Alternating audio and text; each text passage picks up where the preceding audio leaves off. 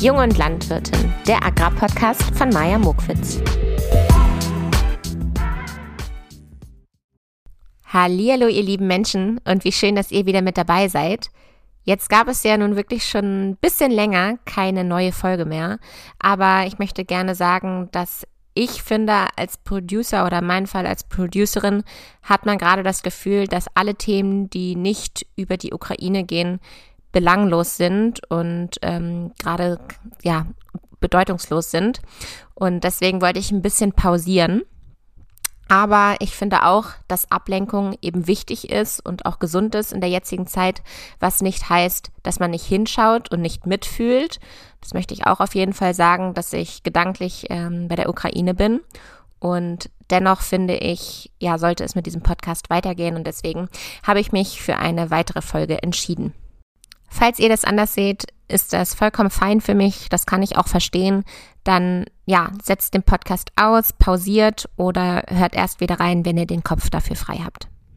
Ich habe mir gedacht, ich möchte aber auch nicht das Thema Ukraine ignorieren, sondern ich möchte bei meiner Nische bleiben. Meine Nische ist eben die Landwirtschaft und ich habe mir gedacht, ich schaue einfach mal in der jetzigen Situation, was das für Auswirk Auswirkungen auf die Landwirtschaft in der Ukraine hat und ich habe dazu folgende Fakten herausgefunden. Also im Raum steht für mich die Frage, was sind eigentlich die Folgen des Krieges für die ukrainische Landwirtschaft? Ich weiß, es gibt natürlich unfassbar viele ähm, Folgen, aber ich möchte bei meinem Thema bleiben und deshalb die Landwirtschaft. Ich weiß aber, dass es definitiv auch wichtigere Themen gibt. Erster Punkt, den ich dazu herausbekommen habe, ist, dass die ukrainische Armee jetzt natürlich alle Transportkapazitäten benötigt und auch Dieselreserven und dass sie diese natürlich auf den landwirtschaftlichen Betrieben bekommen werden. Und somit fehlen diese Materialien dann eben zur Frühjahrsbestellung, weshalb wahrscheinlich auf ganz, ganz vielen Äckern einfach nichts ausgesät wird. Ebenso werden die Männer des Landes dazu aufgefordert, ähm, ja, das Land zu verteidigen und in, zur Armee zu kommen.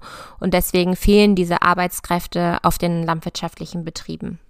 Dann wurden bereits schon von Plünderungen ähm, berichtet.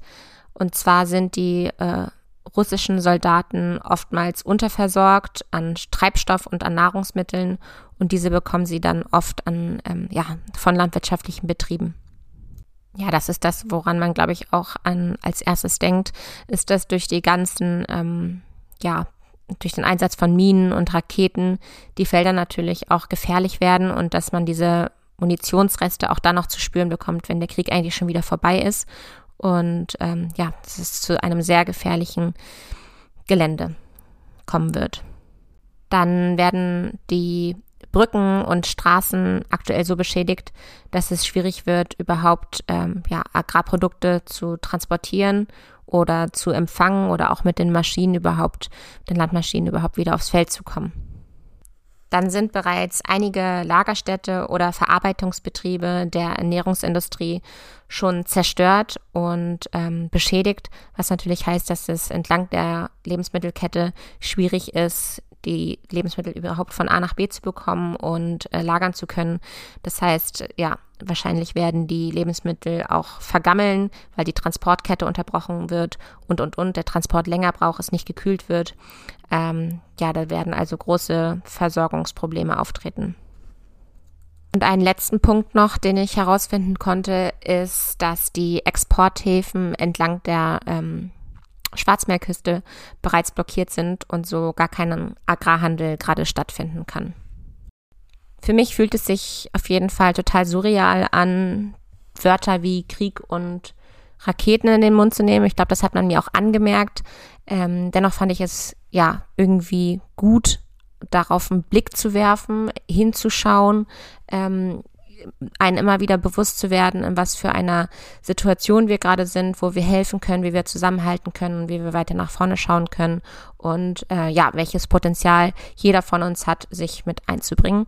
Ähm, deswegen habe ich da jetzt einmal kurz einen Fokus drauf gelegt. Nun möchte ich aber ähm, ja hier auch mit dem Thema abschließen und meinem Gast wirklich die Chance geben, sich vorzustellen und bereit dafür zu sein, sich jetzt ein bisschen ablenken zu lassen. Und ähm, ja, ich wünsche euch eine schöne Zeit beim Zuhören. Ich möchte mich noch kurz einmal selber vorstellen. Mein Name ist Maja Muckwitz. Ich bin 29 Jahre alt, komme aus der Nähe von Hannover von einem konventionellen Ackerbaubetrieb, habe Landwirtschaft studiert, war auf Agrarweltreise und habe mich selbstständig gemacht mit einer Social Media Agentur für die Agrarbranche und habe diesen Podcast mittlerweile schon seit zwei Jahren. Ähm, früher hieß er Agrarweltreise, jetzt ist es der Jung- und Landwirtin Podcast. Und ich habe hier immer Persönlichkeiten aus der Agrarbranche zu Gast. Und heute habe ich die ähm, Marie zu Gast. Sie wird sich natürlich auch gleich selber vorstellen. Marie kommt aus Kleinen Schneen, das liegt in der Nähe von Göttingen. Und ich habe auch mit Marie zusammen studiert. Und wir waren auch zur selben Zeit in Berlin und haben uns da auch mal getroffen. Ich bin sehr beeindruckt von ihr, denn denn sie hat bereits schon mit ungefähr 27, sage ich jetzt mal, also heute ist sie 28, ist sie mit in den Hof eingestiegen und hat erstmal den Hof umgestellt, gemeinsam natürlich mit der gesamten Familie und hat eine komplett vielfältige Fruchtfolge auf die Beine gestellt. Die haben über 15 unterschiedliche Ackerkulturen, weshalb ich es spannend fand, mit ihr zu reden. Besonders interessiert hat mich natürlich der Bereich ähm, Quinoa, Kichererbsen, Lupin, also all das, was gerade so modern ist, vor allem in den Städten. Ähm, vorher habe ich ja in Berlin gelebt, jetzt gerade in Hamburg. Ähm, da kenne ich das, dass man man sich mit Freunden trifft, dann gibt's doch schon mal einen Lupin-Joghurt und einen Quinoa-Salat und eben all das, was es so Neues aktuell gibt. Und äh, ich find's gut, wenn man ja, es schafft, also wenn man überhaupt die Motivation hat, als Landwirtin das anzubauen, was man eben auch selber gerne isst. Und ich weiß, dass das ihr Anspruch ist. Und deswegen freue ich mich jetzt mit euch gemeinsam in das Live-Gespräch zu springen. Ich habe mit ihr ähm, per Zoom ein, ja, ein Meeting gehabt und das haben wir aufgezeichnet. Und da würde ich jetzt einfach mal mit euch reinhören. Und dabei wünsche ich euch viel Spaß. Also, was sagst du eher? Schönen guten Tag, ein Kaffee mit Hafermilch bitte. Oder schönen guten Tag, ein Kaffee mit Kuhmilch bitte. Ja, vielen Dank für die Einstiegsfrage. Ähm, tatsächlich tue ich mich mit dem in, mit entweder oder Sachen meistens ein bisschen schwer, weil ich finde, es gibt immer ganz viel dazwischen und nie ja, so stimmt. die eine richtige Sache. Ähm, in dem Fall würde ich sagen, die Hafermilch von dem Biomilchhof Füllgrabe. Das ist ein Nachbarbetrieb, mit dem wir zusammenarbeiten. Und die, das ist ein eigentlicher Milchviehbetrieb und der Sohn, der eingestiegen ist, hat eine eigene Hafermilch entwickelt. Okay. Also, genau. Okay. Den Kaffee mit deren Hafermilch. Gut, nächste Frage. Ich bin dankbar für den technischen Fortschritt oder wir müssen dahin, wie es früher einmal war. Ich bin auf jeden Fall dankbar für den technischen Fortschritt, ähm, weil der ja ganz viele Sachen ermöglicht, auch gerade so im Ackerbau mit einer fotooptischen Hacke oder ähm, mhm. ja. Die Städter müssen sich mehr für die Landwirtschaft interessieren oder die Landwirtschaft muss lernen, die Städter mitzunehmen. Ja, auch das ist spannend, weil ich, die Landwirtschaft hat, glaube ich, so eine besondere Rolle, weil ähm, ja häufig so über das Bild von der Landwirtschaft gesprochen wird oder ähm, jeder irgendwas dazu damit assoziiert. Ähm, aber wir Landwirte, was für ein, was sehen, also wie sehen wir andere Berufsgruppen? So, mm. also man hat so ein bisschen die Erwartung, dass man, dass alle Verständnis für einen haben. Ähm, aber wie viel Verständnis hat man auch selbst für andere Berufsgruppen und wie gut kennt man sich da aus? Ich glaube, das ist auch von Oder wie viel Seiten. Zeit hat man sich damit zu beschäftigen und sich auch noch in deren Bubble mit reinzudenken? Das denke ich mir auch immer. Ja. Mhm, genau. Also ich, ja. ja, schön. Das waren so meine drei Fragen zum Einstieg. Ich mag das immer gerne. Vielleicht habt ihr, liebe Hörer und Hörerinnen, ja gerade im Hintergrund auch ein bisschen mitgedacht und überlegt, wie ihr darauf geantwortet hättet. Jetzt wollen wir erstmal hören, wer sitzt denn da eigentlich am Mikrofon? Vielleicht stellst du dich mal kurz vor, Marie. Wer bist du denn? Woher kommst du und ähm, was hast du gelernt? Ja, hallo, ich bin Marie, 28 Jahre alt und komme aus Kleinschneen. Das ist ein kleines Dorf mitten in, Nieder in Deutschland sozusagen, also in Südniedersachsen. Ich habe ähm, Agrarwissenschaften studiert tatsächlich und während dem Studium viele ähm, Praktika gemacht, so entlang der Wertschöpfungskette, also vom Landwirtschaftsbetrieb über ähm, eine landwirtschaftliche Lobbyorganisation, landwirtschaftliche Betriebsberatung mhm. ähm, bis zu einem HIP, der Lebensmittel herstellt, also einmal die Wertschöpfungskette von den wirtschaftlichen Produkten runter. Ja. Und ähm, bin letztes Jahr in den Betrieb meiner Eltern mit eingestiegen. Jawohl. Auch, äh, also ich finde das ja immer noch richtig früh, also richtig, ähm, ich ziehe meinen Hut vor dir. Wahnsinn. Ähm, du bist auf einem landwirtschaftlichen Betrieb groß geworden. Vielleicht kannst du mhm. uns einmal ein paar Fakten und Eckdaten über euren Hof erzählen, damit wir so ein bisschen ein Bild bekommen. Mhm, gerne. Also ähm, das ist ein, ja, ein Familienbetrieb, den äh, meine Eltern eigentlich immer gemacht, also geschmissen haben zusammen. Mhm. Und ähm, es ist ein reiner Ackerbaubetrieb, zu dem eine ältere Hofanlage dazugehört, die so um 1800 ähm, erbaut wurde und hat halt den Vorteil, dass die Flächen größtenteils arrondiert um den Hof liegen. Ja, das ist bei uns leider nicht so. Also bei uns ist es teilweise so, dass wir wirklich 40 Kilometer im Umkreis von 40 Kilometer mhm. unsere Felder haben. Genau, weil Ach, wir so ein Zusammenschluss von vier Familienbetrieben sind und äh, die haben halt alle unterschiedliche Standorte. Und so die größte Entfernung sind 40 Kilometer. Das braucht man schon lange, wenn die Maschinen nur 20 km/h fahren. Ne? Dann sind das so zwei Stunden, die man unterwegs ist. Das ist Wahnsinn.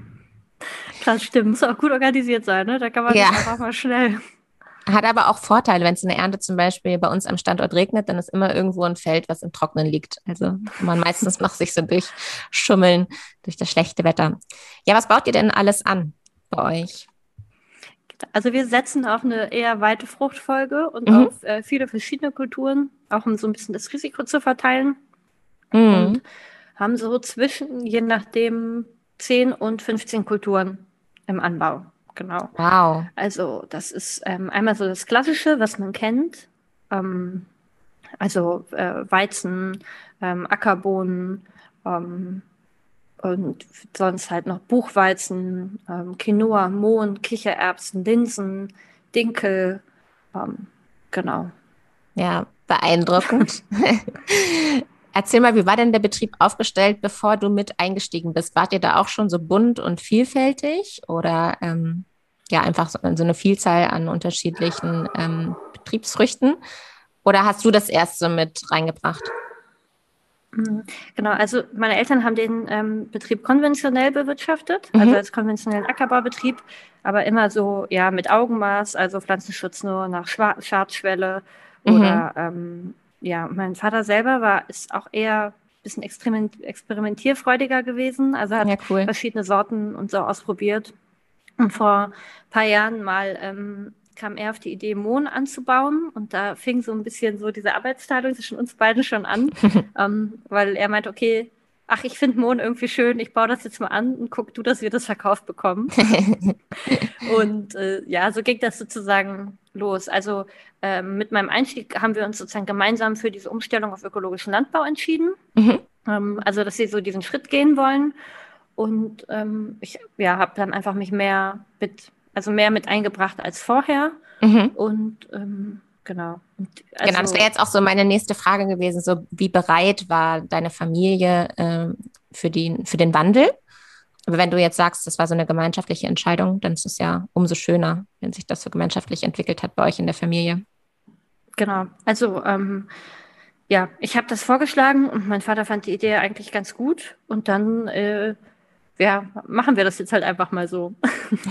also ähm, genau. Also das war ja eine gemeinsame Entscheidung, die auch alle irgendwo mittragen. Ja. Ähm, ich würde ja. heute gerne betrachten, äh, vor allem die Lupinen, Quinoa und die Kichererbsen, die ganzen Superfoods, das irgendwie spannend finde. Und ich möchte natürlich wissen, ähm, ja, welche Herausforderungen oder Komplikationen gab es da so am Anfang, als du damit mhm. angefangen hast? Ja, also das sind ja alles in dem Sinne Sonderkulturen. Mhm. Das heißt, ähm, die sind ja, die sind nicht so etabliert. Also man, ähm, als wir damit zum Teil angefangen haben, weiß man gar nicht, äh, wie sieht die Pflanze überhaupt in unterschiedlichen Wachstumsstadien aus. Ähm, ist das gerade gesund? ja, nee, gesund schon, schon. Genau, weil mit so Quinoa und Kichererbsen oder äh, kam meistens ich um die Ecke, weil mhm. das so mhm. Sachen, die ich habe das halt gerne gegessen und war so, okay, ähm, mein Vater hat, wollte den Mohn eben machen, dann meinte ich ein Jahr später, dann lass uns jetzt nochmal Quinoa ausprobieren, mhm. äh, lass uns, und dann jedes Jahr kam da noch was dazu, sozusagen. Um, ja, um, genau, der Anbau ist in dem Sinne sozusagen eine richtige Herausforderung gewesen, weil man einfach nicht weiß, ähm, es ist auch irgendwie spannend. Also du siehst so eine Pflanze aus und weißt nicht, wie sieht die später aus? Also in welcher Farbe blüht sie? Blüht sie überhaupt? Ähm, wie sind so die einzelnen Wachstumsschritte? Wann passiert was? Mhm. ja, man beobachtet dann halt einfach. Oder wenn die Sachen erstmal auflaufen, dann, okay, ist das jetzt das, was wir gedrillt haben? Oder ist es vielleicht doch ein Unkrautsame? Also, ähm, ja. Ja, da ist es so ein bisschen bei diesen Sonderkulturen Pionierarbeit, was es aber irgendwie auch spannend macht, ähm, die anzubauen. Und äh, das ist auch irgendwo so diese Herausforderung, eben weil man nicht einfach im Lehrbuch nachschlagen kann. Oder ja, genau, das meinte ich gerade eben mit dem, ist, also ist die Pflanze gesund, so erkennt man eigentlich schon die Krankheiten und die Befälle, weil man, ähm, ja genau, einfach die Wachstumsphasen gar nicht richtig kennt. Nee, also ähm, genau, das ist eher so, jedes Jahr lernt man mehr dazu. Und mhm. ähm, das hat da eben auch das Risiko, dass es schief gehen kann. Also so das erste Kichererbsenjahr, das war sozusagen ein Nullerjahr. Also wir haben die ausgesät und nichts geerntet. Ähm, und dieses, Auf ja, wie viel Hektar macht ihr das dann? Also wie kann man sich das vorstellen? Ist das einfach ein prozentualer Anteil, den ihr ein bisschen rausnehmt und dann mal so vorsichtig ausprobiert oder geht ihr gleich in, ins große Ganze sozusagen, wenn man es so mhm ja, also, den ganzen Betrieb betrachtet? Nee, wir, wir probieren immer erstmal auf, aus auf einer kleineren Fläche. Mhm. Ähm, und das kann ich auch nur empfehlen, aus mehreren Gründen. Einmal, weil ähm, es, der Markt ist auch, ich würde sagen, eher klein, was so diese Sonderkulturen angeht. Also man kann nicht auf einen Schlag äh, 50 Hektar oder fünf Hektar von so einer Pflanze machen, mhm. weil das muss man am Ende auch verkauft bekommen. Ja. A, tut ein Ausfall dann auch viel mehr weh, wenn man gar nichts erntet und das kann eben auch passieren. Genau, das und, meinte ich wegen dem Nullerjahr so, aua. Und man muss es halt auch irgendwie absetzen. Man muss es geerntet bekommen, man muss es getrocknet und aufbereitet bekommen. Ja, deswegen, also wir fangen, also wir probieren eigentlich jedes Jahr was Neues aus und wir fangen dann immer auf ähm, ja, einer kleinen Fläche an. Also ein halber Hektar ähm, so. Hm. Mhm. Nimm uns doch mal mit und, durch so ein, oder wolltest du noch was sagen? Ich habe dich gerade unterbrochen, ne? Du hast gerade Luft mhm. geholt. Nee, alles gut. Echt? Okay. Nimm uns doch mal mit durch so ein Anbaujahr. Also ähm, immer jetzt, ich betrachte immer noch die Lupinen, die Kichererbsen und Quinoa. Also wann ist so mhm. der Aussaatzeitpunkt? Ähm, was sind so die optimalen Wachstumsbedingungen? Ähm, macht ihr Pflanzenschutz? Wann ist der Erntezeitpunkt? I want to know all. Genau, also die drei sind ja, ähm, das sind alles Sommerungen. Das heißt, die werden im Frühjahr gepflanzt oder im Frühjahr gesät. Das heißt, es geht so im März los, je nachdem, wie frostempfindlich die sind. Mhm. Ähm, also von März bis April ähm, drillen wir meistens den Quinoa und die Lupine und dann ein bisschen später im Mai erst die Kichererbse. Mhm. Also ähm, die Sachen, ja, die Sachen werden im Frühjahr gesät und dann fängt so die spannende Zeit an, wenn man äh, dann gucken kann, wie die, die Sachen auflaufen, ob was kommt und wie schnell die Sachen kommen. Dann Anfang Mai äh, sieht man dann, also ja, sieht man dann schon, wie was auf dem Feld sich sozusagen tut. Also die, ähm, ja, die, die Keimlinge kommen und die Lupine zum Beispiel, die schiebt dann, ähm, es ist sozusagen ein endogener Keimer, die schiebt mhm. dann sozusagen den Kopf hoch und diese weißen Hülsen von der Lupine liegen dann alle auf dem Feld neben den mhm. Seereihen, was richtig schön aussieht, wie so mhm. kleine Smarties. ähm, so genau, eine Beschreibung also, für mich. Mhm. Also im, ja, im Mai sind ähm, Mai kommt dann meistens so alles und dann geht es auch schon los mit dem Striegeln und Hacken. Mhm. Also, weil wir sind ja ein Biobetrieb, das heißt, wir ähm, ja, verwenden keine Pflanzenschutzmittel, mhm. sondern äh, machen das mechanisch. Ähm, und je nach Kultur wird dann sozusagen erstmal blind gestriegelt. Mhm. Und ähm, Ah, halt, stopp, vielleicht erklärst du einmal ganz kurz, was Blindstriegeln heißt für die Zuhörer und Hörerinnen, die eben nicht aus der Branche kommen. Mm, was meint das? Die, direkt nach dem Aussehen, also mhm. noch wenn man äh, sozusagen noch nichts von der Pflanze sieht, also wenn die noch nicht gekeimt ist, dann striegelt man schon mal. Also dann fährt man schon einmal bei, mit dem Striegel drüber, um feines oh, wow. rauszuziehen. Ja, okay. Da muss man ja echt genau, genau fahren, dass man da nichts kaputt striegelt. Hm, ja, genau. Also man kann dann zu dem Zeitpunkt noch nichts kaputt striegeln, mhm. weil das, ähm, ja, weil das Ganze sozusagen mhm. noch nicht aufgegangen okay. ist. Ja, mhm. ja. Ähm, ja, und dann äh, genau wird viel gestriegelt. Wie oft müsst ihr dann, wie oft müsst ihr dann striegeln? Also in welchem Rhythmus kann ich mir das so vorstellen? Jetzt merkt mir richtig, ja, das, dass ich so eine konventionelle Landwirtin hier bin. das kommt total auf den Unkrautdruck an, würde ich sagen. Also alle mhm. eigentlich, ähm, ja, alle paar Tage kann man, dann kommt es auch darauf an, ob jetzt Striegel oder Hacke, mhm. ähm, kann man nach fünf Tagen, wenn man einmal alles gehackt hat, eigentlich schon wieder losfahren und nochmal alles hacken. Magst du noch mal ganz genau. kurz den Unterschied zwischen Striegel und Hacke erklären? Mhm, also es sind zwei verschiedene Anbaugeräte. Mhm. Ähm, der Striegel hat sozusagen so äh, viele kleine Zinken, die ähm, so wie über den Boden kratzen. Genau. Und ja. die Hacke, das ist ähm, ja so eine Hackmaschine, die geht, äh, hat sozusagen Hackaggregate zwischen den Reihen mhm. und die fährt dann über das Feld überall, wo keine Pflanze steht, zwischen den Reihen durch und ähm, noch ja, wesentlich tiefer, wesentlich das. tiefer als so ein Striegel, richtig? Mhm, also es kommt auf die Einstellung drauf an. Also okay. man kann auch ganz flach hacken. Mhm. Also, ähm, aber grundsätzlich ist die Hacke tiefer als der Striegel, ja. Okay. Mhm. Ähm, so, und dann habt ihr es ganz oft gestriegelt und gehackt. Und wann wird es dann geerntet oder was kann dann auch noch passieren? Hattet ihr irgendwelche Krankheitsbefälle, von denen du ähm, ja vorher noch nichts wusstest? Also das bislang zum Glück noch nicht. Mhm. Mhm. ähm, da ist halt eine weite Fruchtfolge wichtig, mhm. dass, äh, dass das sozusagen nicht passiert. Ja, man striegelt und hackt äh, viel. Ähm, wenn es halt schlecht läuft, dann muss man sozusagen mit der Hand auch rein, mhm. ähm, um, damit das Feld nicht in Unkraut untergeht. Dann, ja, jetzt habe ich genau. gesehen, du hast das einmal gepostet. Da hattest du irgendwie eine Truppe an Freunden da, die mit eingesprungen sind. Und dann seid ihr da mhm. über die Felder gewandert. Das ist irgendwie auch wieder schön, ähm, dass genau, Freunde mithelfen. Per Hand sozusagen der Melde den Kampf ansagen, wenn es schlecht ja. läuft. Ähm, genau, und irgendwann, wenn die Pflanze sozusagen für die Hacke zu groß ist, also weil ja, je nachdem 30, 50 Zentimeter Wuchshöhe, dann irgendwann kann man mit der Hacke nicht mehr durchfahren. Mm. Und, ähm, dann geht es meistens auch nochmal sozusagen an, ja, Hand, dass man mit der Hand halt rein muss, um das Unkraut rum rauszuziehen. Mhm. Um, dann guckt man. Siehst du, da sind, wir wieder, da sind wir wieder bei der Landwirtschaft, wie es einmal gewesen war. Keine Frage zu Beginn. Und wann wird es dann geerntet? Ähm, das kommt auch auf die, die so, das kommt wieder so ein bisschen auf die Kultur drauf an.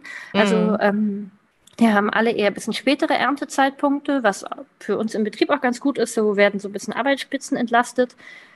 Also vor der Ernte kommt auch noch die Blüte. Das ist, äh, ja, finde ich auch mit die schönste Zeit, wenn man so durch mhm. die Felder läuft und ähm, die Lupine zum Beispiel, die blüht so hellblau mhm. oder die Kichererbse, die blüht weiß. Ähm, die Blühzeitpunkte sind auch versetzt. Also zum Beispiel ähm, Genau, wenn die Lupine, ähm, die blüht so im Juni, die Kichererbse dann im Juli und das ist auch so ein bisschen immer unser Ziel zu gucken, dass wir viel ne? Biodiversität ne? in die Landschaft bringen. Ja. Und wenn ähm, ganz früh zum Beispiel blüht der Mond, wenn der Mond aufgehört hat zu blühen, fängt die Lupine an. Ähm, und dann geht es weiter mit der Kiche, dass sozusagen Insekten noch immer genug Nahrung finden. Ja. Also äh, ja, wir setzen nicht unbedingt auf Blühstreifen, sondern dass man direkt mit Kulturen, die man anbaut, ähm, schon mehr Vielfalt ja, in die Landschaft bringt. Ja. Ähm, und schön. weil man ja auch irgendwie einen Lebensraum schafft. Ja. Und dann im, genau, September geht es meistens mit der äh, Ernte los. Also der Quinoa ist dann Ende August soweit. Mhm. Die Lupine im September und die Kichererbse kann man auch erst Ende Oktober zum Teil ernten. Mhm. Warum gibt es das eigentlich noch nicht so viel in Deutschland? Mögen die Hitze lieber oder was sind so die Temperaturen, die Lupinen, Kichererbsen und Quinoa so brauchen? Also entwickelt sich unser Klima gerade in diese Richtung, dass du das jetzt wagen kannst oder ähm, genau, warum gibt es das bis jetzt noch gar nicht in Deutschland so viel? Ich glaube, das ist eher auch zum Teil eine Nachfragesache. Mhm. Also letztendlich ist ein Landwirt ja auch äh, Unternehmer, das heißt, er baut das an, was er gut absetzen kann. Mhm. Und ähm, ja, also Weizen fährt er zum Landhandel, bekommt einen Preis dafür und dann geht er weg. Und ähm, man kann zum Beispiel ein gutes Beispiel ist, glaube ich, die Ackerbohne. Also vor zehn Jahren hat noch kaum jemand Ackerbohnen angebaut oder vor mhm. fünf Jahren. Und jetzt in den, in den, letzten Jahren kommen immer mehr Betriebe, auch konventionelle Betriebe dazu, die halt Ackerbohnen auch, äh, mhm. anbauen. Einfach weil ein paar das gemacht haben. Man sieht, dass es funktioniert und der Landhandel nimmt es ihnen ab. Und ähm, genau. Also gibt es eine erhöhte Nachfrage schon nach solchen Produkten. Und nochmal kurz zur Ernte. Was braucht man dafür ähm, an Maschinen? Also hat man das oder musstet ihr irgendwas zukaufen? Ist das irgendwas Besonderes? Mhm. Ähm, also die Sachen ernten wir mit einem normalen Mähdrescher. Und einem ganz normalen Schneidwerk oder habt ihr da irgendeine besondere?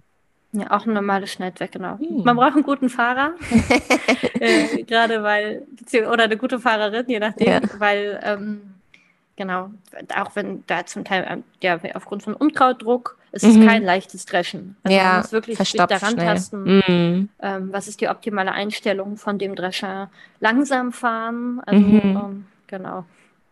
Okay.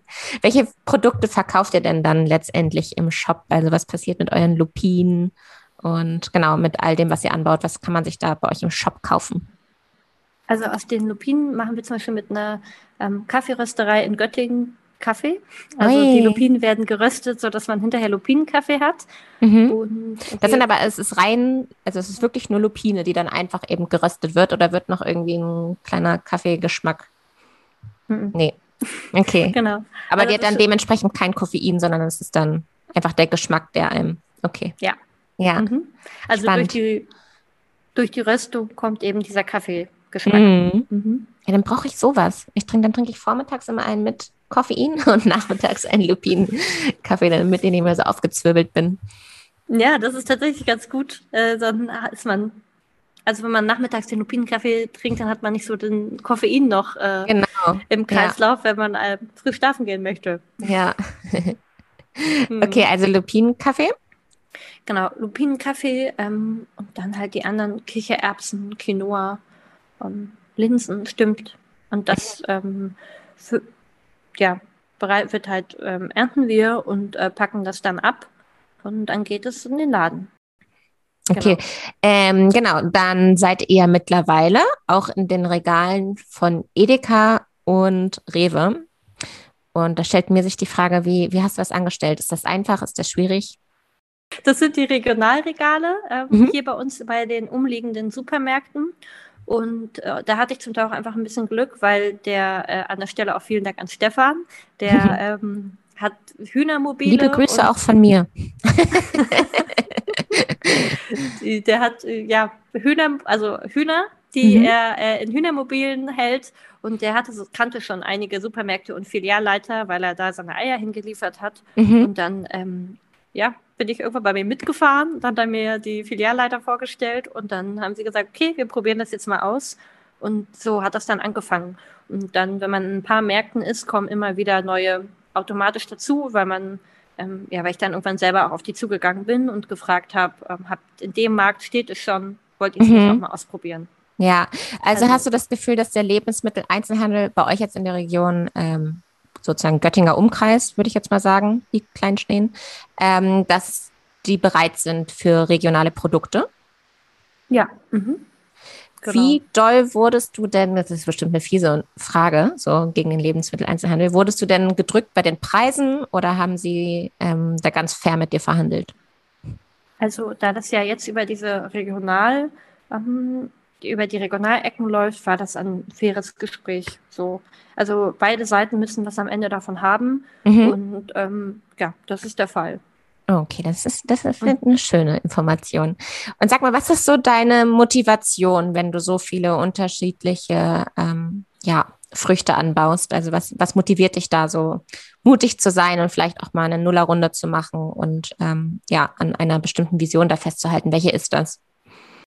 Ähm, Genau. Also meine Motivation ist, ich bin richtig dankbar, dass ich das Glück habe, einmal ähm, so behütet auf so einem Landwirtschaftsbetrieb aufzuwachsen mhm. und auch von meinen ähm, Eltern, wie sie das vorgelebt haben, wie sie ähm, hier den Laden geschmissen haben, sonst ist ja auch eine gewisse Werte, die da mitgegeben werden. Mhm. Also so von, von nichts kommt nichts bis man ähm, ist ein Teil von dem Großen und Ganzen und ähm, auch so eine Art Zugehörigkeitsgefühl und wie kann ich mit dem, was ich mache, was Positives mit leisten. Also in, ähm, im Studium, so im ersten Semester hieß es immer, ja, wir haben eine Biodiversitätskrise. Mhm. Jetzt wissen wir alle, wir haben auch noch eine Klimakrise. Und ähm, wie kann man mit seinem täglichen Tun, weil Arbeitszeit ist ja am Ende auch Lebenszeit, äh, mhm. dazu beitragen, Dinge einfach ein bisschen besser zu machen. Und bei der Biodiversitätskrise setzen wir jetzt zum Beispiel an, indem wir sagen, wir bringen mehr Vielfalt auf den Acker, dass wir ähm, nicht drei verschiedene Kulturen haben, sondern eben 15 Kulturen, die zu mhm. verschiedenen Zeitpunkten blühen. Gleich das ähm, Fünffache. die sich äh, ja gegenseitig auch positiv be beeinflussen. So, also mhm. die Lupine bindet Stickstoff aus der Luft in den Boden, sodass ähm, das einen Vorteil birgt für die Folgekultur. Also der Weizen, der dann da steht, profitiert von dem Stickstoff der ja. Lupine. Also wie kann man das, äh, das Große und Ganze sehen und wie die Sachen zusammenhängen? ähm, ja. Ja, das ist eine schöne Antwort. Und vielleicht äh, schließt das auch gut an die nächste Frage. Und zwar, was ist denn so deine Vision dann für die Zukunft? Und ähm, ja, wie stellst du dir die Landwirtschaft vor? Auch wenn du gerade mhm. eben schon ein bisschen was dazu gesagt hast. Mm, also ich, hab, ich tue mich ein bisschen mit der Frage schwer, mit Landwirtschaft der Zukunft, weil ich denke mir, wo stehen wir jetzt heute? Was ist der Status quo? Was ist das Problem? Was kann man dagegen machen? Also ich mhm. bin viel mehr so in dem, ähm, wo bin ich jetzt als wie stelle ich mir das in zehn Jahren vor, wie ich es gerne hätte? Ja, also, ist weil doch, das ist ja. Das ist doch eine perfekte ja Antwort. Das ist doch die perfekte Antwort zu sagen, ich, ich gebe, ich, ich mache das mit dem, was ich jetzt habe und versuche hier und jetzt halt eben mir eine Landwirtschaft aufzubauen und mal gucken, wie weit sie es auch in zehn Jahren schafft. So, ich versuche jetzt mit den Bedingungen eben äh, klarzukommen und mich anzupassen mit dem, was wir uns vorstellen und was die Gesellschaft will, was die Politik will, was du dir selbst vornimmst. Also, das finde ich, das ist ja die perfekte Antwort darauf. Einfach ja, im Hier und Jetzt zu sein und mehr darauf zu fokussieren und weniger diese starke Vision von den nächsten 20 Jahren oder 10 Jahren. Mhm. Genau, also so würde ich das halt mhm. halt auch sehen, weil ähm, ja, was genau. Ja, ähm, ich habe eine Frage übersehen, aber die möchte ich dennoch gerne im Anschluss nochmal kurz stellen. Und zwar, eure Produkte verkauft ihr nach bestimmten Nachhaltigkeitskriterien. Ähm, die fand ich, die fand ich sehr interessant. Vielleicht kannst du noch mal erzählen, welche das sind. Also was sind so eure Kriterien, nach denen ihr eure Produkte verkauft? Mhm. Also die Produkte, die, ähm, also oder die Nachhaltigkeitskriterien, die du jetzt meinst, die kommen von der Seite Pilas. Das ist so eine Vermarktungsplattform. Mhm. Und die haben so ähm, zehn Kriterien, die, äh, ja, die wir erfüllen.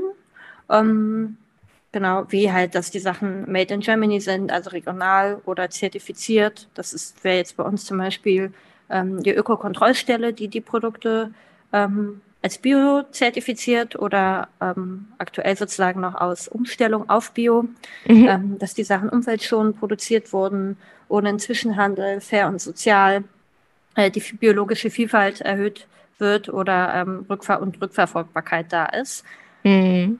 Ja, also uns selber ist hier, das habe ich glaube ich auch schon mal gesagt, die Biodiversität wichtig. Das heißt, wir versuchen ähm, nicht einen Riesenschlag mit einer Getreideart zu haben, sondern ähm, wir teilen die Schläge, wir verkleinern sie. Also wenn wir einen 14 Hektar Schlag haben, dann werden da fünf verschiedene Kulturen hingesetzt ähm, oder verschiedene Sorten nebeneinander, ähm, um ja, mehr Vielfalt so in den, ja, auf den Acker zu bringen. Mhm.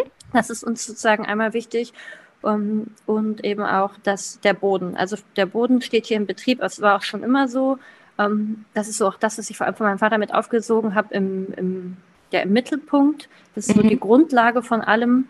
Um, ähm, das heißt, die Trecker haben alle eine Reifenregeldruckanlage. Wir achten bei dem, was auf dem Boden draufkommt, was es ist. Also jetzt nicht irgendwie Kompost, sondern dass man, wo man hinterher vielleicht Rückstände von irgendwas anderem im Acker haben könnte, mhm. sondern ähm, ja, auf eine äh, gute Nährstoffversorgung und ähm, dass die Böden sozusagen gesund und intakt sind. Ja, zu, zum Boden mache ich auch noch mal eine Folge, finde ich nämlich auch richtig wichtig, darüber mal zu sprechen. Ich freue mich total, dass du da warst. Vielleicht kannst du noch mal erzählen, wo man denn jetzt eure Produkte kaufen kann. Also ähm, wie, wie finde ich euch? Ich werde das dann auch noch mal in den Show Notes verlinken. Ich finde das immer schön, wenn man sich das dann noch mal angucken kann oder vielleicht auch kaufen kann, wenn man denn möchte.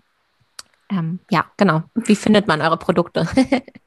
also ähm, einmal über ähm, unsere Homepage kann man, ähm, kommt man eben zu Pilas, wo man die äh, übers Internet bestellen kann. Und dann ähm, sind wir eben hier bei uns in der Region rund um Göttingen in verschiedenen Märkten, aber beliefern eben auch Abokisten, wie jetzt zum Beispiel die Frische Post, oh, cool. die ähm, in Hamburg und Berlin sind. Ja, ja, genau. Ja, sehr schön.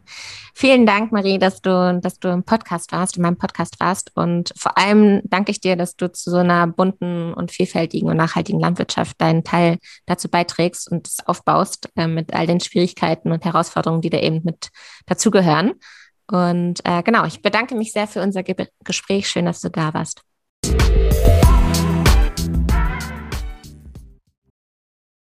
Vielen Dank fürs Zuhören bis hierhin. Ich hoffe, ihr konntet was lernen und daraus mitnehmen. Ich fand zum Beispiel schön zu hören, darüber habe ich mich wirklich gefreut, dass der Lebensmitteleinzelhandel doch ganz kooperativ ist und ähm, ja, dort faire Geschäfte macht Und dann fand ich auch irgendwie wichtig, nochmal zu hören, dass man nicht direkt sich ein großes Feld vornehmen muss, sondern man kann auch mal auf einem kleinen Hektar etwas ausprobieren und wagen.